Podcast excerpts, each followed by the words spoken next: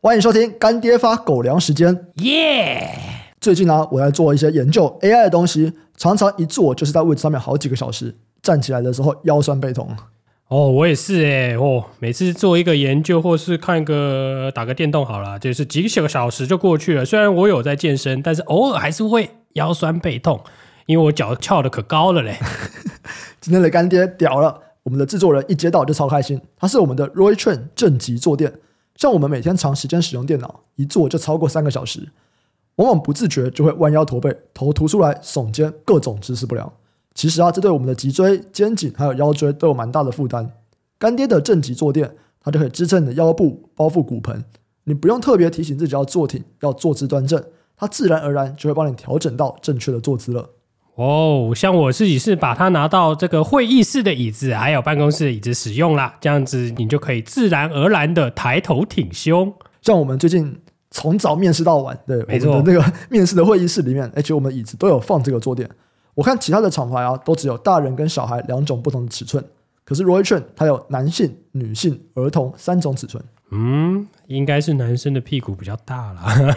我不太确定是不是男生屁股比较大，可是就是因为男女的骨盆不同嘛，所以坐姿跟姿势的调整也会不一样。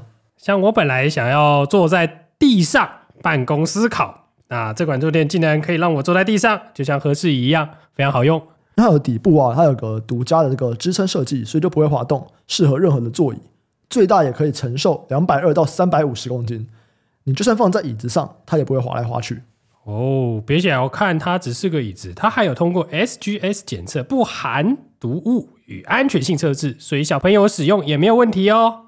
最后啊，就是干爹给狗狗粉丝的福利时间，点击资讯栏的链接下单，用 Facebook、Line 或者手机号码登录。就可以享五二折的专属优惠哦！哇，赞呢！感谢干爹，让我们多买罐罐吃。感谢干爹。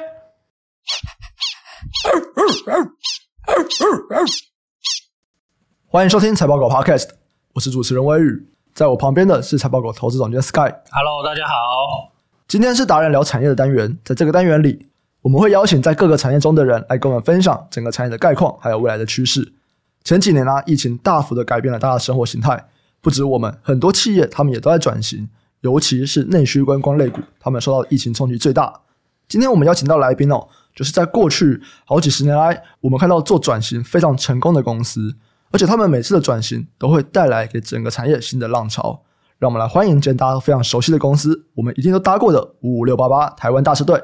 台湾大车队是台湾规模最大的计程车队哦。今天来节目的是第二代接班的执行长林念真执行长 Tracy。嗨，各位听众朋友，大家好，我是 Tracy。好，那我觉得台湾大车队有非常非常多可以聊的事情，所以我觉得这个内容算是非常非常丰富啊。不过我们还是从源头开始好了，就是当时其实林春田董事长就是台湾大师的第一代董事长，他是去接手一个车队的，对不对？对。那他当时为什么会想要去接手这个车队？他是想要做什么样的事情，或者看到什么样的东西呢？嗯，其实那个呃，林春田董事长他之前创办的前一家公司是全红通信，嗯，那那时候全红通信在这个产业的改变之下，就是卖给了远传。其实我父亲那个时候还算相对年轻的年纪，所以坦白说，实际的故事就是他觉得他有点闲不下来，那他在看说，哎，整个哎，现在台湾市场还有什么东西他就有兴趣的嘛？那刚好因缘际会，有朋友介绍之下，他觉得台湾大车队。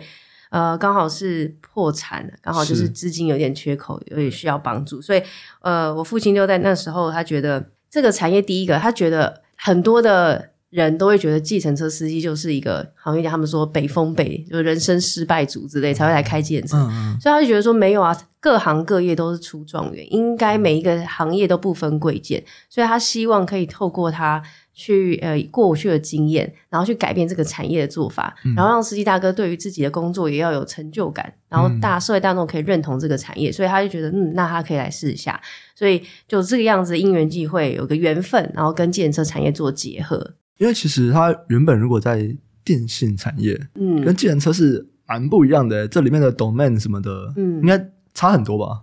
对，差非常多。因为其实大家可以想到，是计程车司机他自己就是老板，对。他没有觉得他是你的员工，没有，对对对对，所以他今天什么时候想要开车上班，嗯、然后想要载什么客人，他都可以自己决定。嗯、所以其实非常不一样的思维。可是回归到本质，就是都是服务业。嗯，那你你要怎么样让司机大哥大姐知道他今天在做的东西是一个服务业，而且是非常重要的一件事情，是你家载送的是每一个人从 A 到 B 点，那你要让他有安全感的送到，所以这就是一个 mindset 的改变。然后再就是说，这个产业以前的做法就是你进来你就是不能离开，但是那时候呃，我们林董事长进来的时候，他改变了一些产业的结构，让这个的品质。可以有效的做提升，例如说，我们开始就说，哎，你居然我们是服务业，所以我们要穿制服啊。嗯嗯。那你既然是服务业，这个是你自己身材工具，你要把车子打理干净啊，等等等等，开始有一些观念上面的教育跟输入，嗯、所以才慢慢把这个产业体质做个提升。嗯嗯，了解。那我们先来聊聊看你们就是第一次转型的这个故事，因为大车队其实也是首创在计程车上面去安装刷卡机啊，还有像超商轿车等服务。不知道这个东西跟林董事长之前可能是做资讯有有关系，嗯、因为其实它就是非常资讯科技的东西嘛，对不对？对对，其实，在最最一开始，大家可以知道叫车的时候就路边拦车，对对对。然后后来我们开始觉得说，哎，你可以用电话叫车。嗯，那其实电话叫车，我们记得都是室内电话嘛。对对。最一开始室内电话，嗯、室内电话其实很难记。嗯。所以其实我觉得我父亲那个时候他有通信业的 background，所以他。申请了一个叫做 short 就是简码，叫做现在大家知道的五五六八八。对，所以我们开始 marketing 就在打五五六八八这个数字。所以你不管是用室内电话，或是你的手机电话，你只要打五五六八八就可以叫到我们的车。嗯，所以也是那个时候做第一个产业的改变。你不要再记室内电话，你也不要路边拦车了，你就用五五六八八这个数字来叫车。嗯那后来开始，我们当然，呃，我们也希望可以更多的管道，更方便让客人可以叫到车，所以我们开始想很多很多的地方，例如说超商可不可以叫车？尤其超商叫车很适合，就是那种呃学生或是妇女，有时候晚上在等车，他们会觉得以前那个年代啊，哦、你会觉得我、哦、晚上叫车很危险，那你在超商有个亮亮的地方等车比较安全。所以就超商叫车，然后再来就是 App 的叫车。那 App 其实我们也是很早我们就做 App 叫车，只是我们呃一开始做可能叫养存，嗯，那那个时候我们就是就开始就自己做了，嗯，所以 App 开始叫车之后，我们也开始推大家可以下载 App，然后透过 App 的方式，你就不用再打电话进来，还要等人帮你接，等客服人接你电话，就也不需要。对，其实这边不只是要一个。中心吗？就是要有一个资料传输中心。你们在各个计程车上面也都需要去装一些东西，对不对？呃，要怎么去跟这些司机大哥们沟通啊？因为你得要学教他们啊。那啊、呃，对，这就是台湾大车队我们最开始成立一直很在意的品质。嗯，那品质的部分就是靠我们线下的管理团队。嗯，所以我们其实光线下管理团队，整个全台湾各分公司都有布点，都有人在做，不管是司机的招募，然后教育训练。像你刚刚说的，就是我们导入的这个非现金，最开始信用卡刷卡机那个年代，我记得印象很深刻，是司机每台车要回来，然后装这台机器，装完之后你还要教司机大哥大姐怎么操作哦。对。那你可以想到那些都是可能五六十岁的阿伯，他们要学怎么操作，那而且这个东西是关乎他们的收入，所以如果你没有刷卡成功，你没有弄好，你就收不到车资了。所以那个时候做了很多的教育训练，上百场、上千场，哦，一直在做。那可是这件事情，其实那时候司机也会有 concern，因为以前他收现金很快就拿到钱，嗯，但因为你改成了信用卡机，它变得比较慢收到钱，所以当初其实是有排斥的。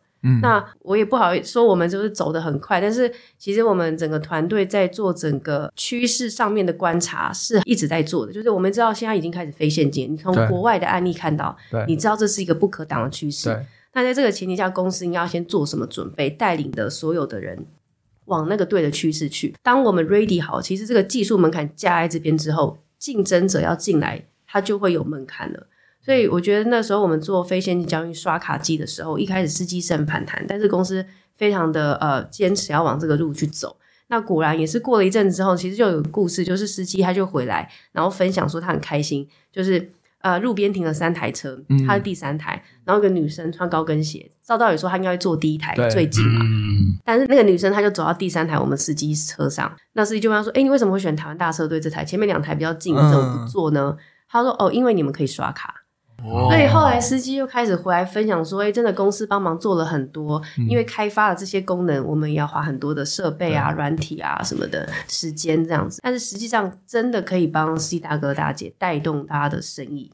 嗯，所以这也是呃，在数位转型里面，我觉得很重要一点是说，除了看到趋势的变化，然后往对方向去之外，提早布局之外，你也要思考到说，到底可以帮助这个人解决他什么痛点，或是帮他增加多什么营收。这边有个好奇的点啊，就是我们刚刚有提到的是说，我们是从那就是电话叫车嘛，转向那个 App 叫车。哎，在这一段转换的期间，其实这是一个蛮不一样的这个，就算是一种转变吧。因为其实电话叫车是没有会员的嘛，你们转到 App 叫车，它就比较像是。有点像是我们企业的会员啊，就五六八的会员。那在这一段的转换的过程之中，你们有没有遇到这些转换的这些呃，可能是转换的难点啊，或者什么？这中间的过程是有有没有什么比较特别的？呃，其实我觉得就是呃，它就是分年龄层的，就是一些旧的用户他习惯用电话比较方便，嗯、那但是新进来的就年轻人开始有智慧型手机。那我觉得有个最大有两个转折趋势，让 App 下载数量变多。第一个就是四九九吃到饱之后，所以大家觉得啊，网络就是免费的，然后你就会更习惯用网络来做很多事情。那当然，智慧型手机越来越普遍，越来越多人有，这也是一个。就是大趋势，然后第二个就是疫情的时候，就我们发现疫情期间大家不想要路边拦车，会觉得哎，我要有个 track，知道说我是坐哪一台车什么什么的。是是。那我也希望可以叫到有品质保障的车队的车子。嗯。所以你就不敢路边拦那个没有看过的品牌，嗯，你就会想所以，我还是叫台湾大车队五六八八这样子。所以这两波我觉得就是有带动，就是整个 app 的下载使用率。还有包含非现金使用率，所以像我们现在导了很多种支付方式，嗯、我们现在有三十多种嘛，是是是。那三十多种包含了就是信用卡啊、悠游卡、各第三方支付，甚至我们把点数也把它串接起来了。所以你手上如果有银行的点数、嗯、Happy Go、Asia Mile 等等的，你都可以把它绑定在我们 App。那你那个时候我们发现，在疫情期间，大家更不想有现金的这种交易的这种互动，所以我们那个时候看到我们非现金交易也是成长的非常快。然后 App 使用率也是成长的非常快，在那个时候。哎，我突然想问呢，就是疫情的时候，非现金交易成长很快啊，现在他们是有部分人回来使用现金，还是就停在那边呢？对，我觉得你这个问题非常好。我们自己的观察发现，这个使用者行为当被改变之后，嗯、他就不会回去。尤其是这个是更方便的。嗯、你想想看，你要找钱、嗯、真的很麻烦。你现在应该很少人带很多现金在身上，对对对对。所以我们发现，当使用者行为改变之后，他就回不去了。那回不去之后，他就会。比较愿意留在我们这个平台上面做轿车。嗯，那另外一个跟疫情后比较有关的，就是说，其实计程车算是这个内需观光产业的第一线观察家嘛，对不对？那台湾现在算是也解封了啊，口罩禁令也逐渐松绑，然后开始有国外的旅客来了。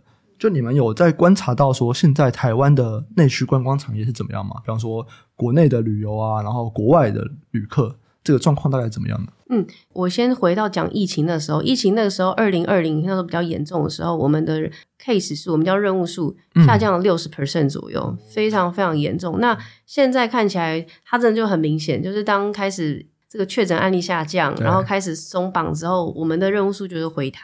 嗯，那现在来看的话，就是从去年年底的时候开始有很多的假期，什么呃万圣节、圣诞节、春酒、尾牙。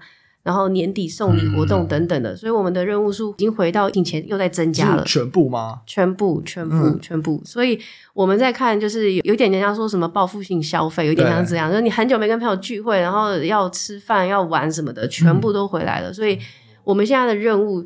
其实最近哈，我也谈蛮多。最近很多人都说，哎，都叫不到车啊什么的。哦，真的，对，非常难叫到车。那有些人说，哎，是不是因为疫情，你们的司机人数 drop 掉了？嗯，那没有。其实我们整个现在，去年我们是两万两千台，今年现在是两万三千台。对，所以市占率已经到二十五趴了。嗯，所以我们并不是司机人数下降，其实我们是任务数增加，我们会员数从六百五十万增加到六百八十万。然后在那个很短时间，因为我们在做的是平台媒合的生意，嗯，所以供需两方如果没有一起成长，对。或是一个平衡的成长的话，你就会失衡。对，现在目前我们公司的状况叫不到车的很难大原因是我的用户数跟任务数成长大于我的司机数，嗯，所以现在很多人反而跟公司 complain 说，哎，叫不到车这个。那当然有因应这个东西，我们后面有一些新的功能会上线。那希望可以解决这个供需不平衡的问题。嗯，了解。因为刚刚讲叫不到车，真的是一讲我才想到，真的是因为我其实比较赶的时候，我就是用叫车的。可是现在上班时间真的是很难叫到哎、欸、对啊，嗯、我在想说是不是有这个地区的歧视这样？文山区不算台北吗？所以其实，在之前的时候，我们做一个就是 AI 热点预测的一个 model，、嗯、我们做了一个 AI model 放在司机的 app 上面，然后我们希望可以有效引导司机前往。潜在的热区。嗯，那那个逻辑就是我们因为过去这十多二十年来累积的 data，我去运算之后，搭配现在就是说天气状况啊、人的变化等等，嗯、我会预测接下来哪个地方会有人，嗯，然后提早告诉司机往那个地方过去。嗯、那这个目的是为了第一个，我可以降低司机空车那边绕的时间，那他就可以。赶快载到客人嘛，那他也可以降低他的油耗，就是等于节省他的油资，一个月大概是五千多块钱。嗯，那对于乘客方面呢，还他就觉得等待时间变少，因为我提早告诉司机往那边过去了嘛。对对对，所以这个模型上线之后，我们有测，大概有百分之九十六的准确率。嗯，所以那个时候在如果供需差不多的状况，你会觉得哎，等待时间很短哦。然后司机也会觉得说，哎，他一天赚的钱比较多。但是到疫情的时候，这个 model 就被打破了，因为完全不一样了嘛，那个工作的地方啊，什么的都全部不一样，全部都不一样，然后还有出没的时间都不一样了，所以那个模型我们也赶快进行快速的修正。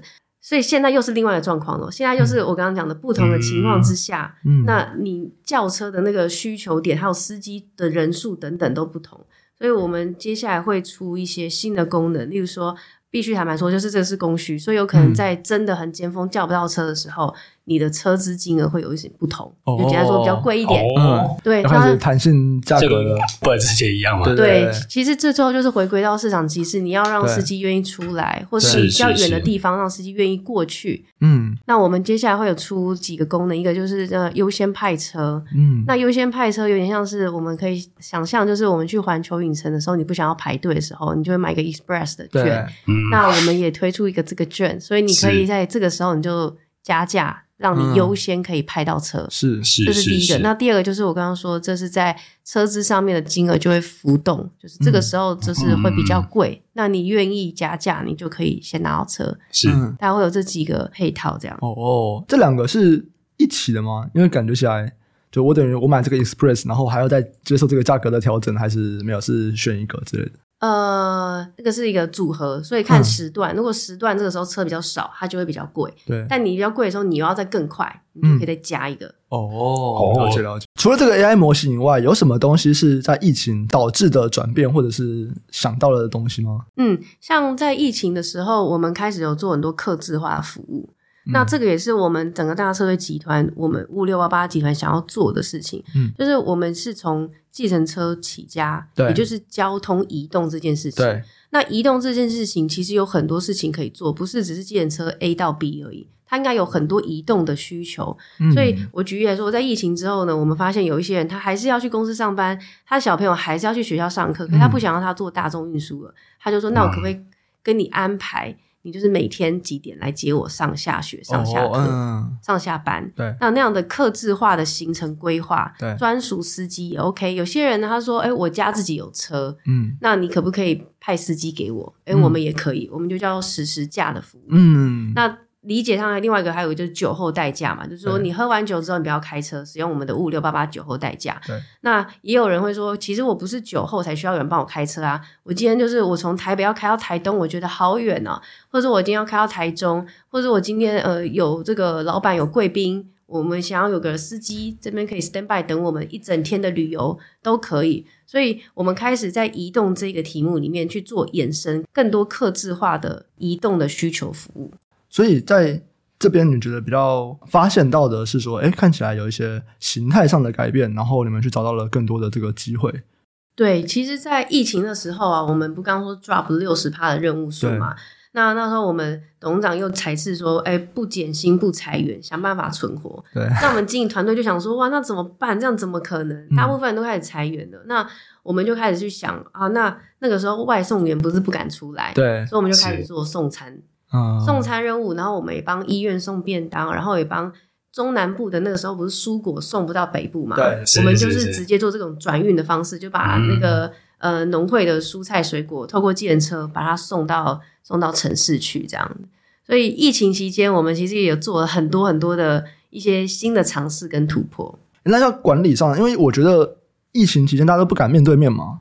这管理应该变得很麻烦吧？尤其你们又想要做，开始要送餐，然后又要教育训练，可教育训练大家又不敢见面。没错，就其实我们就是线下管理，我们其实也在做数位化的调整。嗯，最一开始就很简单嘛，就是请司机回到公司来，然后开班授课。是，然后呢，现在我们有开始也是导入很多线上的东西，例如说，我们把教学影片录下来，嗯，短短的。嗯几秒钟而已，就是说啊刷卡步骤一二三，嗯，然后我们就会把它放在我们跟司机之间的沟通的一个地方啊。那所以司机现在也可以从线上里面去看说，呃，有哪一些新的政策、新的功能，或者甚新的业务出来，你要不要加入？那这都是用透过线上数位的工具搭配线下，然后去做个搭配运用。好，接下来我想要聊一下整个产业的东西，嗯，因为刚刚其实有聊到说，现在的市占率其实是比疫情前来的高的，嗯，对。然后在过去几年，其实也。陆陆续续开始有一些新的这种集团的竞争者进来，从 Uber 二零一三进到台湾市场以后，接下来也有像日本叫 Taxi Go 嘛，后来被 Line 并购变成 Line Taxi，然后 Yoxi 背后是这个和泰。那有这些业者加入以后，你觉得对这个产业来说，它是一个正常的现象吗？就是本来就是这种个体户就是要逐渐的变成规模，大家都要抱团，还是怎么样呢？对，我觉得这个对于产业是很好的。第一个，我们先考虑到背后，就是为什么这些国际企业或大的集团愿意下来做这个市场，嗯、就代表说这个市场有它的规模跟它的未来的期待，不然他们不会下来做。嗯，所以第一点，我觉得对于这个产业的后面发展认同度是有一个期待的。嗯、那第二个就是说。他们进来到底对产业到底有什么影响？就像我刚刚说，其实整个现在产业里面，计程车有九万多台。对。那我们台湾大车队是占二十五 percent 嘛，嗯、那其他刚刚这些竞业加起来大概是二十六左右，哦、所以也就是说还有将近四十九 percent 的私人车司机是没有加入任何一个品牌平台车队的。嗯。所以我觉得这个市场上面这么多的 player 进来，去教育市场上的从业人员，就是司机，你要加入一个品牌了。这是第一个，那对第二个，对乘客就是用户端的话也是一样。你现在叫车，你要开始来有 awareness，你要去选你的品牌了。所以我觉得对于产业正向发展是好的，嗯，就是品质的提升、产业的进步，嗯，都是很好的要素。所以我觉得非常非常欢迎。那之前业者其他的经验，他们也会有大量丢补贴嘛，对。所以那补贴的话，你要用什么方式叫车？你一定要用 app。就刚刚我讲为什么我们 app 的。下载跟使用的数量会增加，也是因为有这些，就他们教育好的东西。对，这些业者一起就来 一起教育市场，说，哎，你要怎么样？你要对。嗯，在 Uber 进来以后，应该这种轿车的 app。都是下载率变高很多吧，因为我觉得他真的有在做好教育这件事情，嗯、他就是在撒钱教育台湾民众。对，其实不止一家，就是我们每一家都会这么做，所以反正消费者就觉得轿车，嗯，不是应该用 app 吗？这样，嗯、对对对对，就是比较便宜这样子。哎，不止啊，还有那个啊，我记得 Uber 进来以后，第一个是 app 轿车嘛，另外一个就是多元计程车，对对对对对，还有刚刚刚提到那个费率的会波动嘛，对对对。多元计程车现在也是我们台湾大车，如果大家有下载我们 app 的话，其实我们刚刚讲的，我们不是只有一般小黄轿车，其实我们还有多元计程车。那多元我们也有在分，你想要豪华的车，或者六人的大型车，就是各种车种选项都在里面。嗯、我们也有宝宝多元。嗯、那接下来呢，我们也会推减碳车，就减碳车是 meet 接下来这个 ESG 的发展。嗯、然后我们有很多的企业客户。他们也会被要求，就是诶你 ESG 这边有什么作为？企业社会责任报告书，你要写这个，你员工出差造成的碳排放量是多少？是否有逐年在下降？真假的？哇，这走火入魔了！哎，可是我这个东西有一个题目诶，因为我之前看很多碳管理的题目啊，如果你要碳管理，就是很极致的碳管理，它就是说，譬如说你出差的碳排是多少，那还可能要串那个车子的系统诶对，你要算它走多少公里，然后算那个碳排。我觉得虽然说我当下听着觉得很瞎啦，但是对，但是我们就有办法做到，因为我们都是系统在 monitor 所有司机的 GPS 点位嘛，哦嗯、所以我其实现在我就知道你坐这趟车走了几公里，那我现在又可以做到。减碳车的意思是说，我现在我们车子两万三千台的规模里面，我拉出属于减碳车的，把它变成一个新的电动车吧。电动车，按油电混合算吗？油电混合我们现在也把它算进去，因为它至少比油车的那个碳反而还要再低一点。所以就油减就好。对对对对对，所以我们现在目前减碳车有七千台，我认为是已经有一个规模了，所以我们会把它放在我刚刚说的我们的车种选择上面。那你企业客户，你就可以选择减碳车，或是你对环保意识有观念的人，嗯、想要做的人，就选择这个车。嗯、那我们就会派这样的车来接你。嗯，那在企业端的话，你甚至我们给你报表，你会知道哦，你这次这个月总共出差几趟，花多少钱之外，嗯、还会告诉你公里数，那它等于多少碳排，嗯、大家都会帮你算好。了解。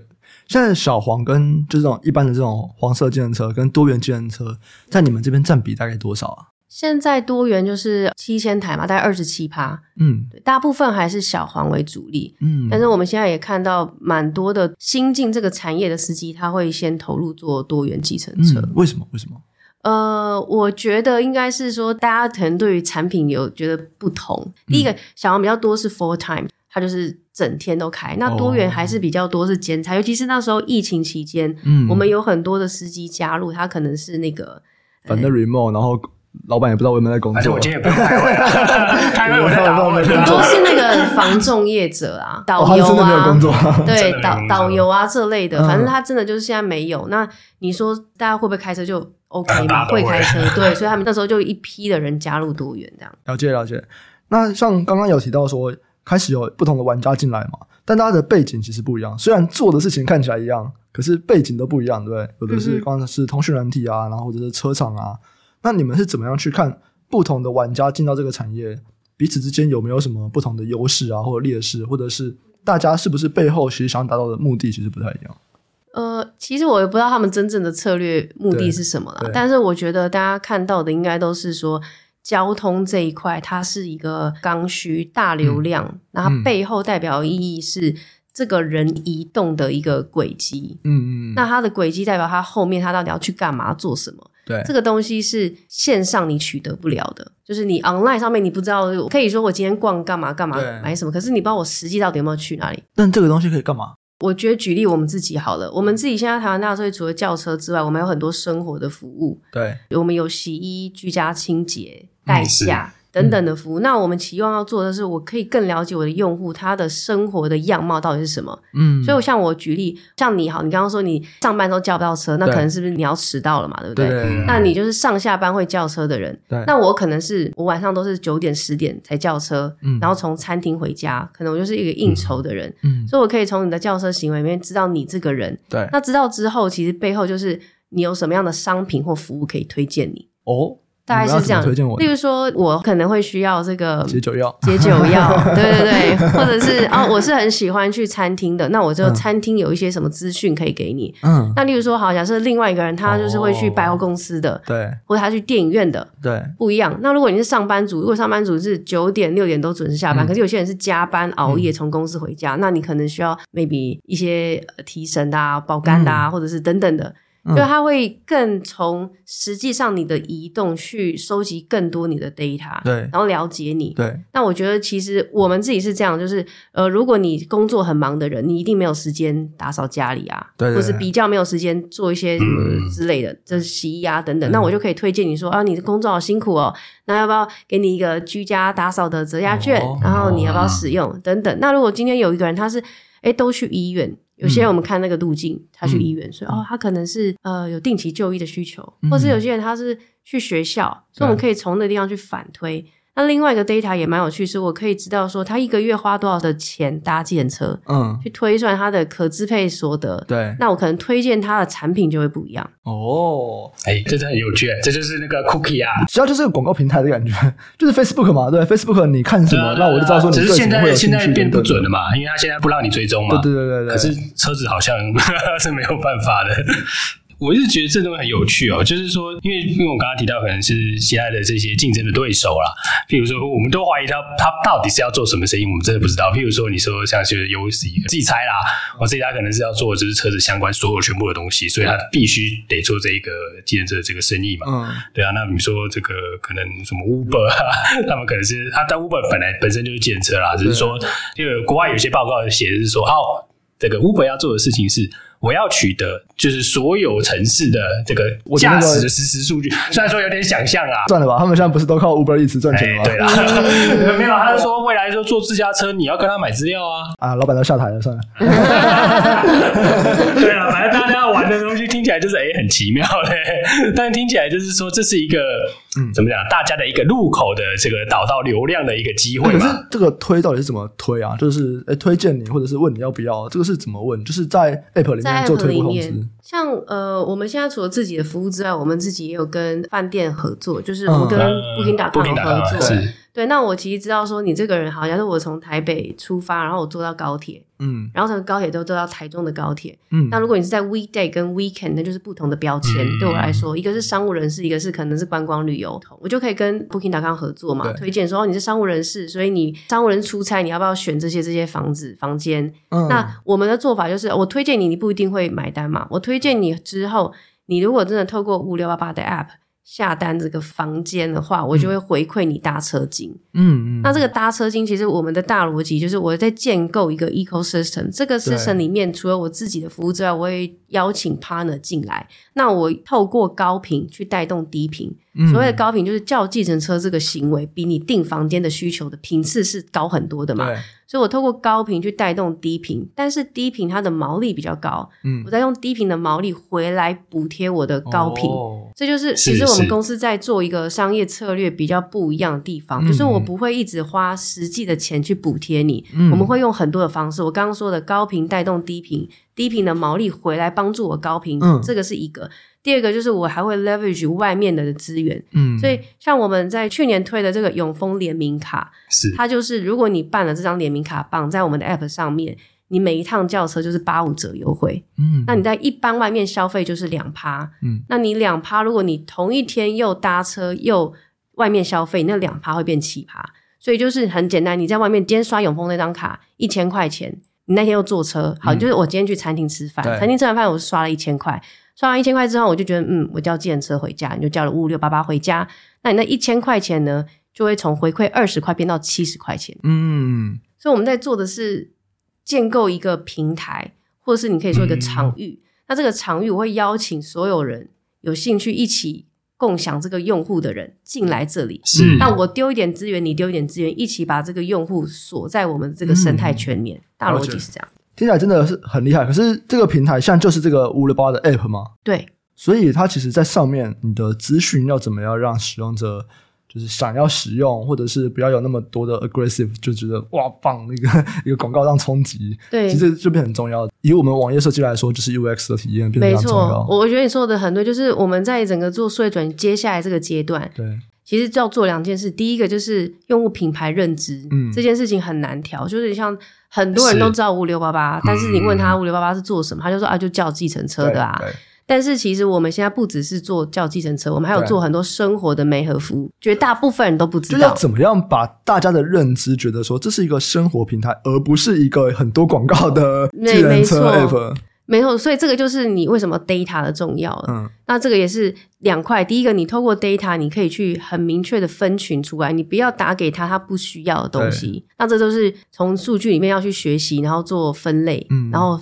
不同的受众做不同的沟通，嗯、那再来就是第一个就是我至少不要无效干扰，第二个就是我要用什么方式沟通，跟在什么时候沟通。对，例如说你现在就在已经在叫车阶段，我还一直跟你说嗨，我有什么我有什么，你也觉得想要打人嘛？可是如果你已经叫完车了，或是已经在车上了，嗯，这可能 maybe 是一个很好的时间。嗯、这个举例。那第三个就是你在 App 上面的体验的那个 flow 是不是很舒服的？嗯、这这件事情，那这件事情我坦白说，现在我们团队里面就是以用户体验搭配 data driven 去做设计，嗯、所以现在我也必须说，如果大家有使用我们的 App，可能还会觉得有点 K K 的，或是不是很顺。那那块就是现在我们的团队正在优化下一步的数位转型很重要的一个方向。我有觉得你们其实。那是哪一年啊？去年吗？去年的 UI 有一个大改版，嗯嗯，对，就发现说，对哦，OK，有找新的 UX 设计师进来的感觉，这个美感跟之前的美感是不一样的。因为我们现在也呃，现在我们企业内部也是这样，就是我们以前比较多是经验。用经验去做一些决策跟这个调整啊，但现在我们话就是都是用数据在做验证。例如说刚刚你讲的，我们在 App 上面会买很多的 code，对，所以我们会去看说，在这个 flow 里面 drop rate 哪个地方最高，嗯嗯，从那个地方就去做改善，而不是说你今天是这个产品的 owner，你觉得这边不顺，我要改，对，然后你换一个人之后，他就觉得我从我觉得那边不顺，对，所以现在我们都开发上面都是直接拿 data 出来看。诶，哪边不 OK？那以流量整个控制来说，我们也会用这个大流量来看。诶，今天有多少的用户进来？对，进来之后有多少人还没有买服务，他就跑掉了？对，那为什么？为什么就一样的一直一直下去看？嗯嗯，了解。哎，那我也蛮好奇，这个所谓的 flow，你们到底是怎么样去思考这个 flow 的？就是你懂吗？因为，比方说像我们在看网站的时候，我们可能会说，哎，我们最重要的线就是这一条，所以它的每一个环节、每个环节的转换率啊，或者是可能流失率怎么样？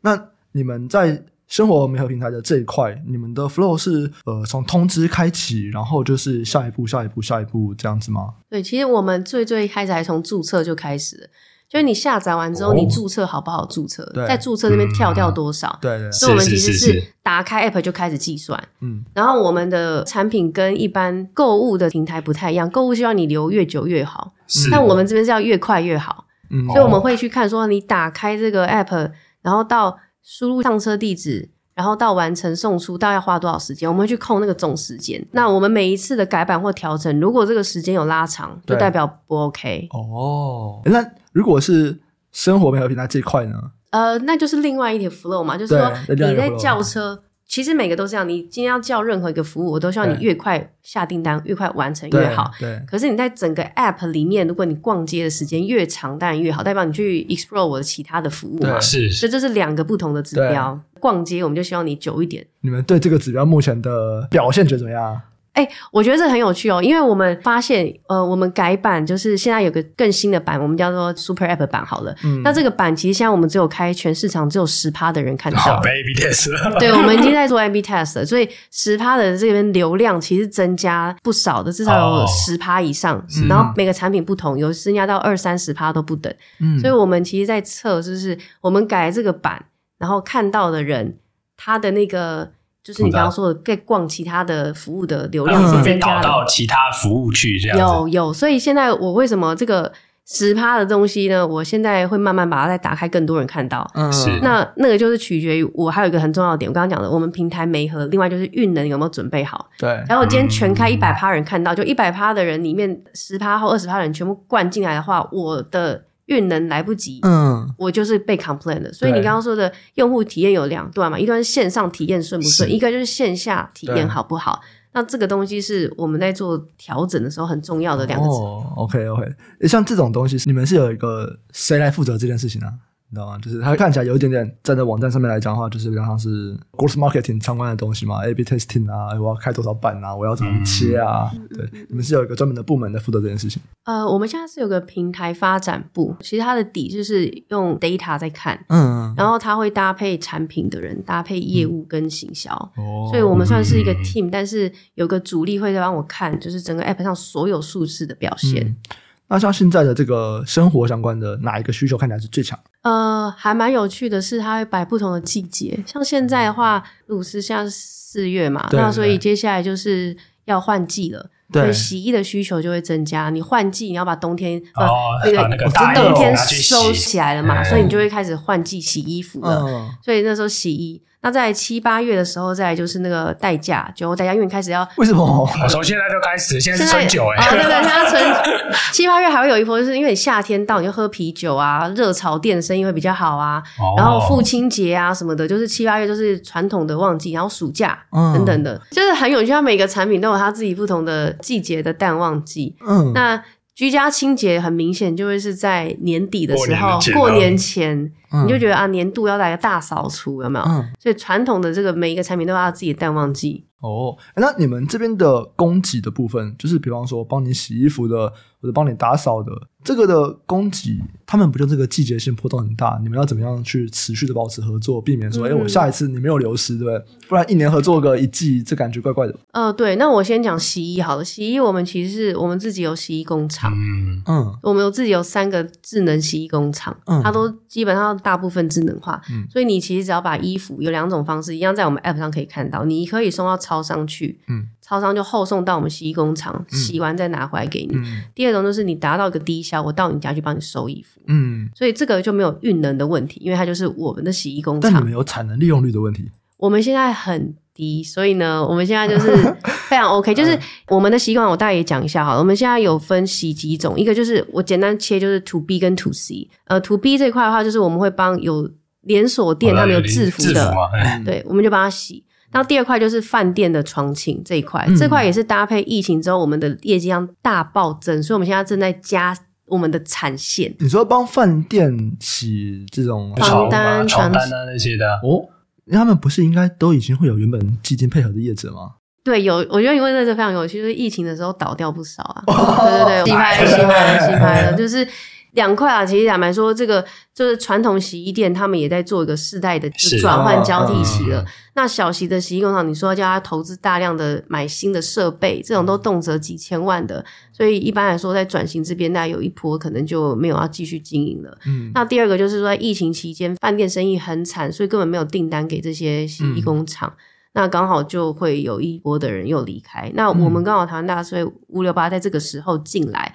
所以我们在做这个工厂的设备投入跟部件，就在这个时候做。嗯、所以疫情之后，其实我们这边的生意起来的也很快。嗯、所以反而你刚刚说产能利用率问题，现在还不在我们这边，是因为我们可能才一条产线或者是一班制，对，根本就还没有到我们的全满载的。对，我的意思就是，像产能利用率如果很低，其实它也会影响毛利率吧？对，对你们是怎么样去考量说你要去 in house 做这件事情，还是你要跟外面的业者合作啊？呃，我觉得最开始是商业模式啊。嗯、你洗衣服，你要因为你们也是可以跟一个外面的洗衣工厂合作啊，就是你就只、哦、你就只做运送，对不对？那那边看起来就是，哎，反正你要是做个平台，你没有一个 in house 的供给。对，那就是看你对品质掌握跟供给端的需求。嗯、像我刚刚讲的洗衣这个产业，它都是很多那个小型的卫星工厂。对，那个对我们品牌来说，我们没有办法控制，嗯，没有办法掌握。嗯、那第二当然是洗衣，我们自己一开始也是做洗衣工厂出身的，我们也是帮别人洗。啊嗯，对，那后来我们就是要觉得这个产业也摸熟，大概知道它的 skill 在这里。嗯，那它因为说竞争没有门槛，是、嗯、呃不，也不是说竞争门槛很高，是因为我们觉得在这边的投入我们是有把握的。嗯，所以这一块我们就自己做。那、嗯、你刚刚说，例如说居家清洁这一块好了。居家清洁，我们就会觉得不需要自己 in house 养这些打扫的阿姨，嗯、所以我们就用媒合的方式。嗯、但是像你说的，那我怎么样在淡旺季之间去做很好的安排配置，不然他会离开这个平台。所以我们要做的就是 to B 跟 to C 的配合。嗯，所以像我们台湾大税记得，我觉得还是有个优势，就是说我们品牌知名度是有的。对，所以今天我跟你说五六八八。派了一个阿姨到你家，你的那个安心感可能会增加一点点。嗯，那如果我今天要去跟企业，比如像这样办公室小型一点的办公室，还是有清洁打扫的需求。那今天我们用五六八八来跟你谈说，哎，那个我们也可以帮你打扫，可能就是成功的机会比较高。所以我们在配置上就是淡季的时候，我们可以让这个清洁人员去我们签约的企业家户去打扫，嗯、也是 OK 的。嗯，所以运力上面调校酒后代驾也是一样啊。它一样也是有很明显的这个淡旺季，嗯、然后还有时间的也很不同。嗯、例如说，它就在晚上，那白天就没任务嘛，没有这个需求。那白天可以怎么做？这也都是我们。欸、我以为他就是计程车司机呢，所以是不同群人吗？他是可以交互用，可是他是不同群人。哦，真的？哦？为什么？呃，就有人就是我只做代驾这件事情。有有，也蛮多的。为什么？那他平常时候要干嘛？这个代驾需求。就像他说的，这大家需求是晚上、啊、来打工的啊。对对啊，他就跟我聊，我不我都跟他聊啊，因为对啊，反正你在家也没事嘛，坐在坐在副驾也没事，就跟他聊天了、啊。然后很多都跟我说他是来打工的，哦，就是他下班以后他就来做这个，因为你上班不会有人喝，哎，上班就喝，好像。然后过太快乐了，在场不就一位吗？下班才喝，好吧？对，所以我觉得现在就是平台经济，这里还有另外反过来，就在运力上面开始有很多的零工或斜杠，嗯，越来越多年轻人很喜欢这样的，他就觉得他的时间自由、可弹性支配。对对对。所以刚刚讲的没错，就是 Sky 讲的，就是蛮多人是白天正职，然后晚上来接一两单。哦，那到底要怎么样去决定呢？因为刚刚。听起来你们是说洗衣你们其实算熟，那你们有把握，所以你们就做 in house。所以比较不熟的，就是可能就是用联合的方法。是这样决定吗？其实也不是熟不熟诶、欸、我真的觉得就是说，你对于那个线下运力的掌握度，那个是重要。就像我刚刚讲的，你其实要做线上媒合很简单，你就架了一个 app，然后商品放上去，对啊，媒合嘛。五六八八的这个品牌就是跟各家谈啊，啊你们要不要跟我们合作？嗯、大家就说哦好啊，就对。所以其实它像你刚刚讲洗衣，它的那个。产能利用率、价动率跟毛利率这一块，对我们在数位科技这一块头，我们是觉得这个产业我们有机会再做个提升的。哦，那你一般传统的洗衣店，你根本没有办法。但是我们因为改变了商业模式，对、嗯，我们是送到超商，然后回来的时候也是，所以大家可以知道，以前一般就是你要拿脏衣服到洗衣店嘛，对，然后完了之后你就一摞一摞的要自己这样拎回家嘛。但是我们的送回方式是我们折好的，嗯，放在箱子里面的，它就可以像包裹一样回来给你。然后在这样回来的路上，你的衣服又不会皱掉。其实这是我们的专利。哦，一个标准化的过程呢，没问题。我回家就要洗我的衬衫，我好几件衬衫没有洗了。哎，你还敢讲啊？不是，因为你要送干洗，真的很麻烦啊。干洗如果离你家又没有很近的话，就真的很麻烦。还有一个是时间，因为干洗店。六点七点就关门了，但是我们因为改变了商业模式，我们是二十四小时都可以收衣服。嗯，那这个模式的改变，我们一定要去重新去思考我们的成本结构，对，然后跟工厂营运的方式。那那个不见得其他人可以配合我们，嗯，所以我们如果要做一些产业的变革模式的改变，一定就是要各方面考量。所以不是像刚刚你说，可能就只有考虑到说单一因素。嗯，所以其实像这件事情，算是你们想要跨入的下一个产业，对不对？其实它已经。我们已经在里面了，已经在里面了，我们已经在里面了。对，就是 你们想要再认真改革的一个产业，对，这么虽然已经，它跟其他东西其实都不太一样，对不对？就是你们的投入程度其实是更高的，以你们如果你说钱来说啦，因为我们要自己设厂，对，所以的确投入的资金啊，那个是不一样的。嗯，了解。去年还是多一个嘛，对不对？去年嘛，多一个，是是那个洗衣的洗衣厂。哦，对，多一个第三厂，嗯，新的。所以他们对这个投入蛮久了，嗯嗯，因为之前其实有一个类似的服务，台湾叫 Kuma Wash，它应该不是自建工厂，它是有一点点工厂，主要是美合，然后它后来它就是说这东西有点困难，这样，对。因为我们做的也比较是那个干洗，然后因为我们合作也是有跟 B 端合作嘛，所以企业端会对于这种品质，然后跟稳定供货会很要求，所以其实我们可以打进台湾知名的一些连锁的集团，大家就可以对于我们的有一定的放心程度，然后加上。我们又是环保洗剂，嗯、然后疫情我们又做那个杀菌消毒这些东西，嗯、所以我觉得这块是我们自己一直在。我们从坐计程车开始就是这样，我们觉得重要的是线下的那个服务体验跟品质，然后信赖的这种。对，所以这些东西都是像我们呃，不管在做酒后代驾或者是居家清洁，线下的品质是我们很在意的，嗯、所以。讲酒后代驾的话，我们代驾驾手跟别人不一样，是我们是有做过专业的训练，且经过宾士原厂认证啊。因为宾士有车手认证。对，因为你知道车子的车种车型很多，那、嗯、你不见得你开过这个车，你不知道刹车在哪里嘛，手刹车在哪里，嗯、你不知道门怎么开的话，那就很尴尬。所以我们的驾手在经过我们培训之后，才宾士认证完，你就可以上线当我们的专业驾手。哦，哎，那别人大陆怎么办？所以后续开始慢慢就是很多品牌就会开始来找我们。哦，对。那我们现在的做法有时候就是啊，我们知道哪几款车比较多，或是我们自己有那么多计程车司机嘛，还有一些其他的 partner，所以我们就会借车过来训练、教育训练。嗯，然后或者我们就上网告上说，哎，这种车要怎么开哦？所以我们不是说你今天会开车，你就可以来当我们的驾手。我们其实还是有一个审核跟教育训练的过程。哦，哎，这样听起来真的是，其实要求的技能点不太一样哎。对，因为代驾他就是真的要开很多台车，所以他要熟很多台车。对啊，他跟我跟我说什么，每天什么开什么不一样的车啊？对啊，所以如果想要去体验开不同车的人，也可以去当代驾。没有，我觉得你如果你如果开一般车就算了，你今天那个开名车，你压力超大。对啊。对啊，对啊，真的压力很大。你可以玛莎拉蒂有戏啊，我跟你讲。对，你就上车的时候就想，我再赚几百块，然后我搞这一台。对啊，所以车队有保险吗？有有，这一定有，这一定有，保障双方啦。对对，了解了解。好啊，那在生活媒合平台这边，除了像品牌以外，因为像洗衣可能有洗衣的其他的既定业者，然后居家清洁或者居家清洁的业者，你们在这边，你们觉得你们竞争优势是什么？呃，你说生活美和平台这一块，我觉得就是我刚刚一直在讲的几块。第一个就是呃品牌，我觉得最前面还是讲就是五六八八在这二十年生根之下，带给台湾人有一定的品牌的信任程度。嗯、我觉得这个是第一个点。那第二个点就是我们有六百八十万的用户，六百八十万用户其实。他是坐计程车的族群，那坐计程车族群，就我们数据分析的话，他的确这是可支配的所得是比较高的，对，所以他们更有可能会需要我刚刚说的，我们推出的其他的生活服务，哦、所以我们觉得说这是基本我们现在有的条件状况。可是反过来就是，那我要怎么让大家知道，怎么让大家觉得不被干扰之下想要用，然后用完之后的服务体验又要很好，愿意再来，嗯、这件事情就是我们现在这个团队在努力的地方。还要分享一下吗？就是你目前想法是什么？你要怎么让大家知道？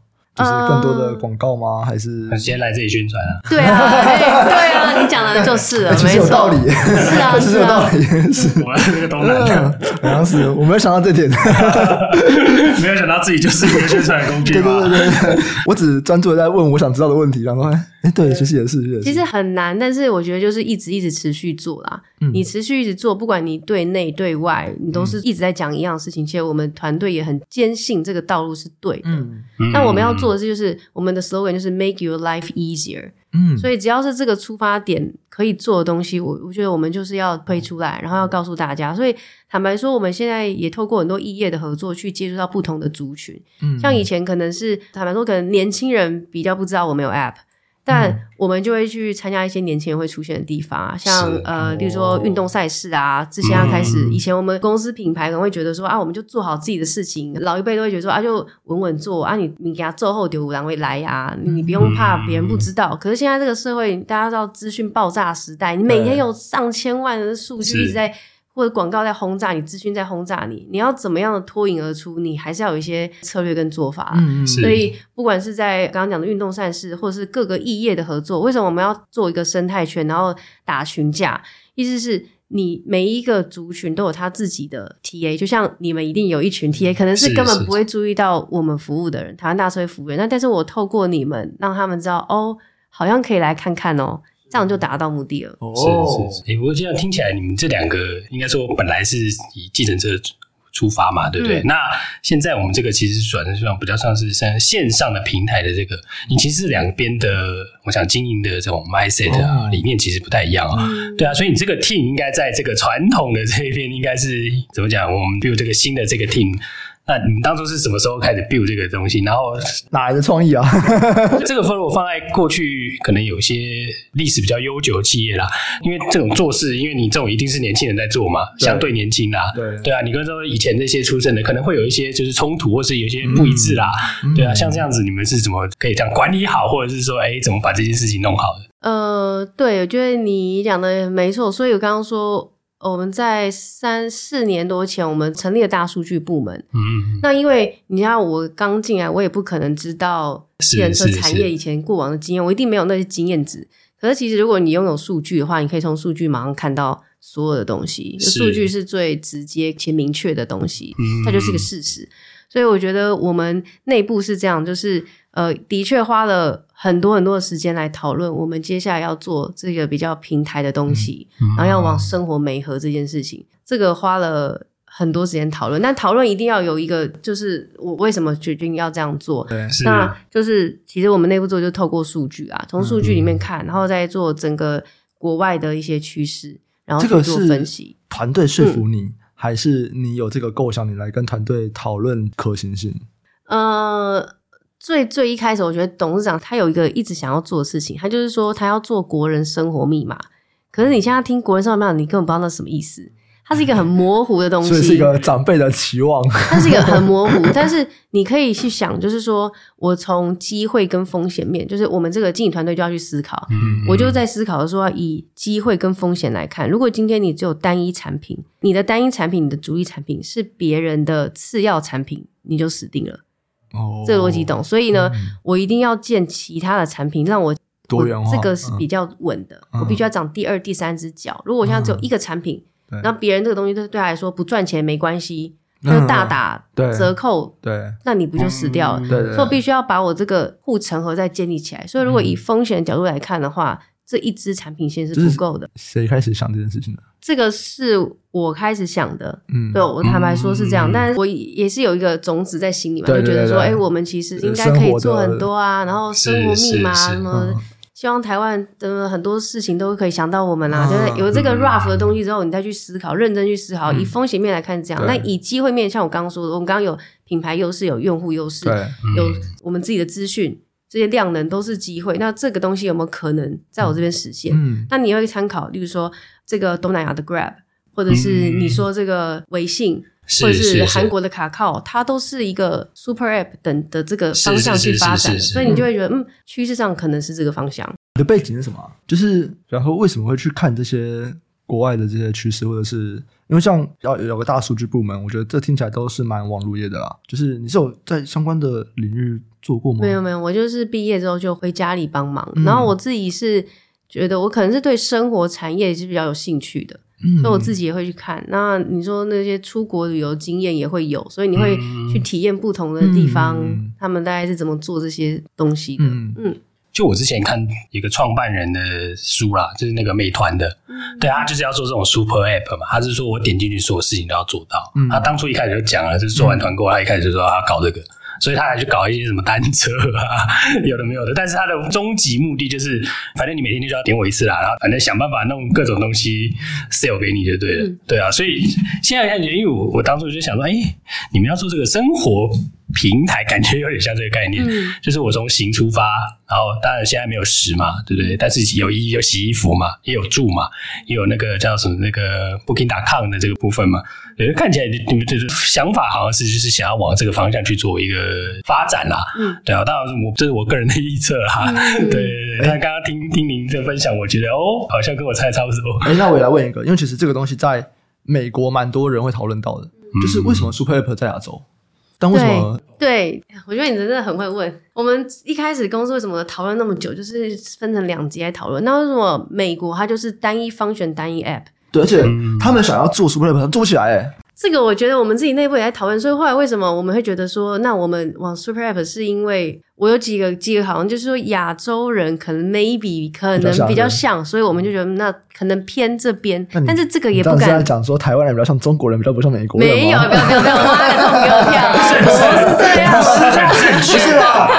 你就想台湾人用中国东西比较多，还是美国东西比较多？不是，你看韩国啊，什么东南亚这样子，就是当然这个是比较没有任何根据上面的乱下的方向决定，但另外一个是说你在获得新客的成本。高不高这件事情？是是是。现在台湾有四千多个 App，四千多个 App 里面，我其实都会蛮关注，就是看一下我们在 App 上面的排行。嗯，所以四千多个 App 里面会有两百个 App 会被公布出来排名。那我们在免费排行榜里面的顺序的变化，其实我是很在意的。但我们都是上榜的，所以代表说我们使用的人是多的。好，那再反过来看说，那你要得到一个新用户要花多少钱？嗯，让一个人下载是一个钱哦，然后那那个人要。愿意注册且下单，这又是另外一个难度了。然后再来就是他愿意再 retention 再花一次钱，嗯，这整个你都当做是一个得到新客、稳定新客的话，顾客取得成本呢？对，其实是要五百以上的，五百块以上。那好，我六百八十万用户，你乘以五百块钱，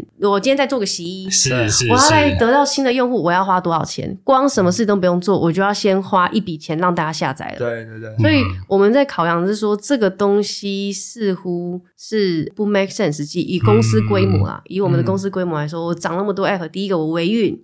然后第二个，我要怎么获得新客？嗯，这个都是还没开始做生意之前就要先花掉的。嗯，那只是说挑战就是你说的怎么样，它在同个地方，对，它就是可以很舒服的逛。那我的逻辑也是这样，如果你把我的 app 想象成我就是一个 Momo，对，那里面有上万个商品跟一千个商品，其实是。你应该是你怎么设计让大家觉得里面好逛又不乱？对对，对对，没错。所以绝对都不是说我有很多功能上面，对我其实一个服务就是一个商品。对如果用这个逻辑来想，我的商品很少。对，嗯，就其实这个是资讯结构的东西，所以这个也是有点问题嘛。因为你看，就是之前大家也说，PC Home 为什么界面那么老旧？詹宏志都出来说：“哦，我们改过那么多次版了啊，每次改版营收都降低，就知道。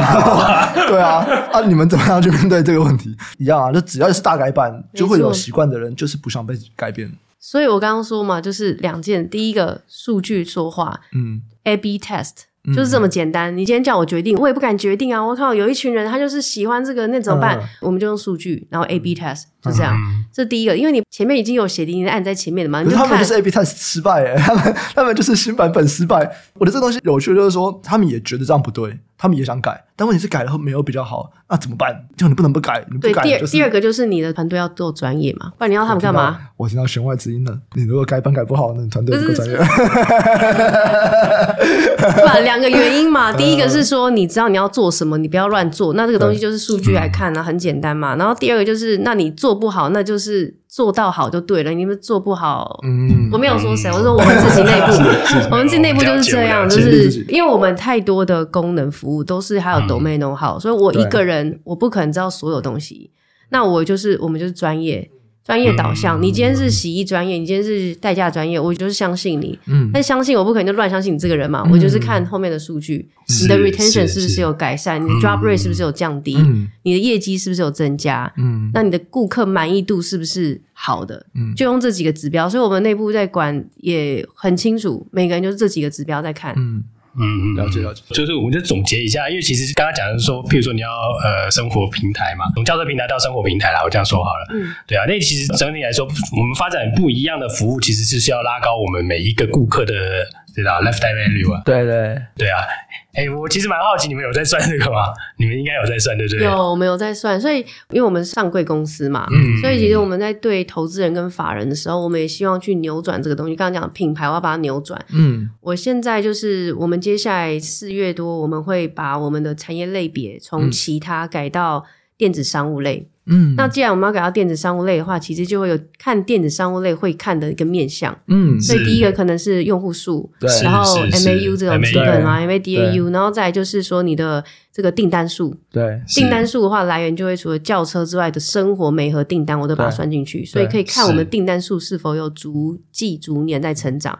再就是平均客单价，是是是，哦，你会讲这个哦。平均客单价会有个 trend 让大家知道嘛，就是不会有个数字，是有 那个直接的数字啊。对，但是平均客单价就是我刚刚说的，现在一般轿车一趟计程车车资平均落在就是两百块上下左右，可是。这个两百块一个人一个一年到底可以花多少钱？我们有个数字嘛？对。但如果你只是轿车，你不可能今天无缘故没事多轿车，它就是一个刚需在那边。对。那我要怎么办让这个客户在我这个站一年只会花什么样一万块的人，我怎么让他变成五万块、十万块？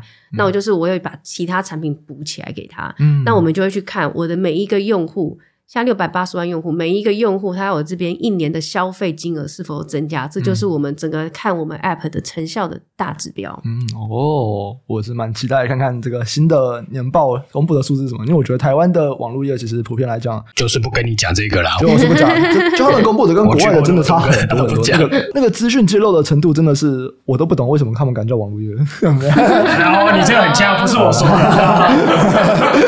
好啦，我们来聊一下这个接班的故事好了。对，你刚刚提到说你毕业以后你就回到公司里面，应该会面临很多困难啊，包含说你想要推这件事情，大家觉得说哇你是谁啊？就是对啊。我其实回到那个台湾大车队也很久了，十几年了。然后所以一开始进来的时候，我也不是马上就是做这个推动，嗯，其实我还是在很多部门待过啦，然后做一些 rotate，嗯，所以你会慢慢从各个面向去了解这个公司这么大的一个。运行机制历史的状况是什么？嗯，因为一定会有一个历史原因才会到现在这个样子。对，所以其实我觉得我们有几个很棒的特质，就是说我们是一个不断在改变。然后翻新自己，甚至一直在做产业创新的一个企业文化。嗯，所以我们是有这个基因在这里的。嗯，那加上说，我们董事长他敏锐度很高，所以他就会知道，哎，这个方向大概是怎么样。那中间怎么样去执行？执行的方法，现在有什么新的工具？我觉得这是刚好是我可以切入的一个角色。是、嗯、是，因为我们所有的同仁、团队同仁在各自领域都非常专业。嗯，那只是差一个共同的语言。去 sync 大家，嗯、所以为什么我看看之后，我觉得，哎、欸，我们从数据切入是一个很好的利基点。对，是第一，我没有那二十年的经验累积，所以我不可能再花二十年去学这些。对，我一定就是从数据来看。那有了数据之后，我们又可以做一个很好的沟通的语言的一致。嗯，你今天讲这个就是我理解的这个，因为从电脑看就是这样。嗯、那这个方式，我觉得在媒合的过程要嗯理解，就是。你要解决对方的痛点，嗯，所以我们透过数据，除了去怎么样优化我们的商业决策速度，嗯，例如说，我现在要做报表出来，我就每一天即时，你现在打开电脑，早上进公司打开电脑就看到你前一天的业绩数字，嗯嗯，那这个东西就是在透过数据把它做好的。那对于我的所有业务主管来说，他就会更掌握他的业绩。嗯，所以，我像我们可以举例一个，就是那时候在那个疫情期间。然后开始微微的放松的时候呢，嗯、我们的分公司就台南这个地方发现假日的承接率很低，嗯，就是任务的完成率很低，但他就及时就发现了，因为每天就看到数字嘛。嗯、可是我以前的话，可能是一个月有没有检讨报告什么什么才会发现，嗯、然后还要助理做报表，没有，他马上就发现了。嗯、然后发现之后，我们就去发掘原因是什么？是因为台湾人那时候还不能出国，可是很想要出去玩，对，所以台北人就跑去台南玩。对，嗯、那台南以前的司机因为假日没有那么多生意，他假日不会出来上班。哦、嗯，所以我们就一发现这个状况之后，从数据马上看到，对，所以呃，分公司的主管他就可以马上去做调整。嗯。那我觉得这都是我们整个企业内，因为这个东西让大家有感说，哎、嗯，你真的可以帮助到我在管理更快速、方便，嗯、或者决策上调整更快速。嗯，那你才会让大家有一个共同的凝聚。嗯，不会说，呃，很多人就说，哎，我要推这个，是因为哈，我觉得哦，一定要走云端呐，一定要什么，一定要什么呢？AI，然后一定要怎样怎样。可是如果你去欠缺到思考人性。嗯，那你就是推不动。嗯嗯嗯，了解。所以在过程中有没有遇到什么你觉得比较挑战性的经验，跟我们分享一下？呃，其实就是在导 data 这一块，前面花很多时间，非常非常多时间。然后所以我才说，我去挖掘大家的痛点，嗯，先去解决他们的需求，你再去处理你要的东西。嗯嗯，这样的顺序。所以我觉得这个也不是说是呃一个冲击吧，刚刚是学习，就你在做任何事情大概是这样。那好有趣，我觉得蛮好的。是我们团队以前就有这个基因，就是说，哎，我们每次都要一直在做创新，嗯、所以习惯性他们就觉得说，业界没做过，我们不会说啊，人家都没做过，为什么要做？哦，就是因为我们一直都是在做别人没做过的东西。对所以我觉得我自己在做一些推进的时候，比较占便宜的地方是这样。嗯嗯嗯嗯，了解了解。啊，未来五到十年想打造怎么样的大车队呢？呃，一样，A 口就是我们董事长讲，他要做。国人生活密码，但是我把它更具象一点，嗯、我们要做的是生活媒合平台。嗯，那我希望之后大家口中的五五六八八，它就不是只是一个轿车的 app，而是一个解决你生活大小事、嗯、make your life easier 的一个生活 app。嗯。嗯了解，诶，所以这样有可能未来就不是叫大车队了。对啊，有感觉吗？我们其实现在就叫做五五六八八集团，嗯、然后里面台湾大车队只是我们计程车服务的品牌。对，其实有把它这个识别都有转掉了。对，所以你大家可以看到那车上车身啊，像计程车车身那个五五六八八就跳出来了。嗯，下面就台湾 Taxi 上面是五五六八八。那我也可以顺便解释一下，那个六有特别做设计，是是它其实是有意涵的，它有三个意涵。嗯、第一个意涵就是我们希望六分钟就。可以把服务送到你面前，嗯，所以你今天需要的计程车服务、生活的各项服务，我在六分钟就帮你搞定，就是没和好或者帮你处理好，嗯、这是第一个六的意涵。第二个那个六看起来设计很像一个爱心，嗯、就是我们希望说我们的服务呢是有温度的。那第三个这个六，你可以把它看成是一个赞，哦，那那个就代表说我们对服务品质我们是很在意的，所以你会给我们的服务品质一个肯定的赞。所以那个六是有这三个巧思的，所以我们现在在各个我们的服务上面，你都会看到五五六八八为主体，嗯、下面就是那个服务项目。所以五五六八八代驾，五五六八八的居家清洁，五五六八八的洗衣。那我们洗衣自己有个品牌叫做洁衣家，是，所以它以后也会变成是五五六八八洁衣家，哦、然后五五六八八台湾大车队。就你现在讲，我才有去查，这个是新的识别。对，去年就还没还没全部换呢，还没有全部换完。对，嗯，现在就路上大家会陆陆续续看到，嗯，正在换。了解了解，那你们 App 换了吗？就是你们的 App 的那个那个前面那个 logo 吗？还没，还没，还没。那个我会先把名字换过来，你搜寻台湾大车队五六八，对。但我会先把它换过来，对，因为一次其实我们也在想的是说一次很多的大改变，就是我 App 里面站内也要改，然后 icon 也改，就突然一次全部改太多会搞不清楚，突然找不到啊。对，嗯，所以它是一个步骤。了解，好。那最后啊，这是一个节目的定番，因为我们的听众都是对投资有点兴趣的人嘛，所以我们在达人聊产业单元就会有固定的问题。我们希望从企业的角度告诉我们说，哎，你觉得投资人在研究你们公司或者是在看这个产业的时候，我们可以看什么样的指标来看这个产业或公司的发展？嗯，如果是看我们的话，就刚刚说我是要换到电子商务，嗯，那所以我们整个。集团里面就不会是只有计程车这个，我们还有个子公司，我刚刚没有时间讲，就是我们有个全球快递，是就是摩托车快递公司啊，对，我们有个摩托车快递公司叫做全球快递，这是拉拉木夫吗？呃，他对我跟你讲，他有就是我们最一开始这个全球快递是做 to B 的生意而已，没有到 to C，嗯，所以你现在在五六八八的 App 上面也看不到这个服务，嗯，所以我们只做 B 端生意，所以你没有听过这个品牌是正常的，因为我们服务客户是。企业用户，嗯，就你的商业文件快送，或者是电商，嗯、像那个 Momo、东森，他们转给你们嘛？对，他们的快件单，就六个小时、两个小时、三十分钟内单都是我们来送。是哦，对，所以，所以我们其实有跨到很多不同的那个领域领域里面去啊。所以你用单一领域看，我们就会比较片面。嗯，所以我觉得整个来看的话，就是把我们看成是一个媒合的平台，我里面有会有很多的商品。嗯，那我刚刚说的指标就是我刚刚讲的那些，可能是用户数啊，嗯、或者是我们的订单数啊，嗯、这些都是可以观察我们是不是有在一个趋势成长。那我们的年报我们也会公布，就是计程车跟非计程车就是生活的占比。嗯嗯，我觉得大家也可以去关注这个东西，嗯、因为其实企业转型很重要的是，就是怕你最后还是一个主力商品在支撑而已。是。那虽然我们的主力商品还是会持续成长，因为我现在二十五趴。对，那我们现在在看这个产业是这样，它就是会大者很大，嗯嗯，因为。呃，我刚刚也没机会讲，就是说，其实计程车的产业是这样，就是我们现在你看，我刚刚讲一定要 app 了，现在大家习惯要 app 了，嗯，所以你要 app，你要必须要有资讯人员的投入，去开发双边 app，对，还有你最重要的是 core，就是你的派遣的系统，对，你用什么逻辑派，什么方式收钱，对，再就是你搜寻地址能力等等之类的，嗯，所以这一块的核心，一般小家的是没有办法做的，嗯，那现在台湾普遍，我刚刚说有四十九趴还没有进到品牌。他们有一些人就是在一百台到三百台或四百台的小规模的地区型车队，嗯，他们现在就面临这个转型上面的困境，嗯，第一个 app 比较难做嘛，第二个就是支付系统没有办法，对，我们三十几种支付，你光是信用卡，我要软硬体整合，这些都是门槛，都很麻烦，对，这些都是竞争门槛，所以我们现在台湾大车队这一块呢，会跟很多的这个地方车队有不同程度上面的合作，协助他们解决数位转型这个问题。那对我来说，我的规模就会透过这个方式变大。嗯，所以第一个大家可以从财报上看到的是，资讯媒合里面继承这一块，它的成长幅度，我看还是会再起来的。那另外一块就是很重要的是，我们转型能不能成功，就是看生活媒合这一块的成长比例。嗯，所以我觉得投资人可以看一下是这个整块，然后跟计程车跟生活的比例是不是有在往一个正向发展。嗯嗯，你们有打算这个指标是公布的频率怎么样吗？